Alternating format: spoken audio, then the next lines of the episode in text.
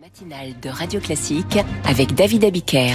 Radio Classique, il est bientôt 8 heures et chaque matin, Franck Ferrand nous rejoint euh, pour évoquer un événement ou un personnage en lien avec la date d'aujourd'hui. Ça s'appelle le point du jour. Bonjour Franck. Bonjour David, bonjour à tous. Alors aujourd'hui, nous sommes le 29 août. Euh, est-ce que cela vous évoque quelque chose en particulier? Moi, ça me dit rien. Ah bah si, moi ça me rappelle un 29 août brésilien, figurez-vous, dans un moment où on parle énormément des BRICS, hein, les, les non-alignés d'aujourd'hui.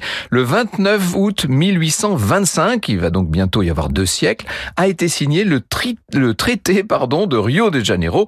Bon, vous imaginez de quoi il était question dans ce traité J'imagine que c'était l'indépendance du Brésil. Eh ben voilà, exactement. Depuis le 15e siècle et le fameux traité de Tordesillas, le Brésil euh, était terre portugaise. Du reste, en 1807, quand les, les troupes de Napoléon avaient envahi le Portugal, la famille royale euh, de Lisbonne, la reine euh, Marie Ier, le, le régent qui s'appelait Jean, tout le monde était parti se réfugier dans la colonie brésilienne. Et eh bien, huit ans plus tard est né un Royaume-Uni de Portugal, Brésil et Algarve. Ce sont les Bragances hein, qui vont rentrer à Lisbonne en 1821 parce qu'il y a eu des poussées libérales. Je passe un peu sur des détails. Or, dans la il y a cette lutte indépendantiste qui va déboucher sur une guerre.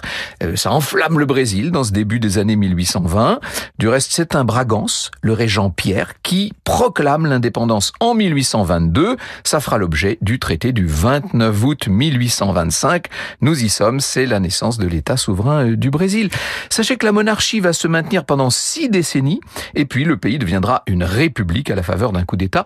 Ça, ce sera en 1889. Ça pourrait faire l'objet d'une autre date. Et puis vous pourrez aussi nous raconter l'histoire du drapeau brésilien, ah oui, qui nous vaut un des plus beaux maillots euh, d'équipe nationale de football. L'histoire du drapeau brésilien à partir de cette indépendance de 1825, elle est passionnante. Franck, on vous retrouve donc chaque jour du lundi au vendredi à 8h moins 5 sur cette antenne et on réécoute évidemment sur radioclassique.fr. Franck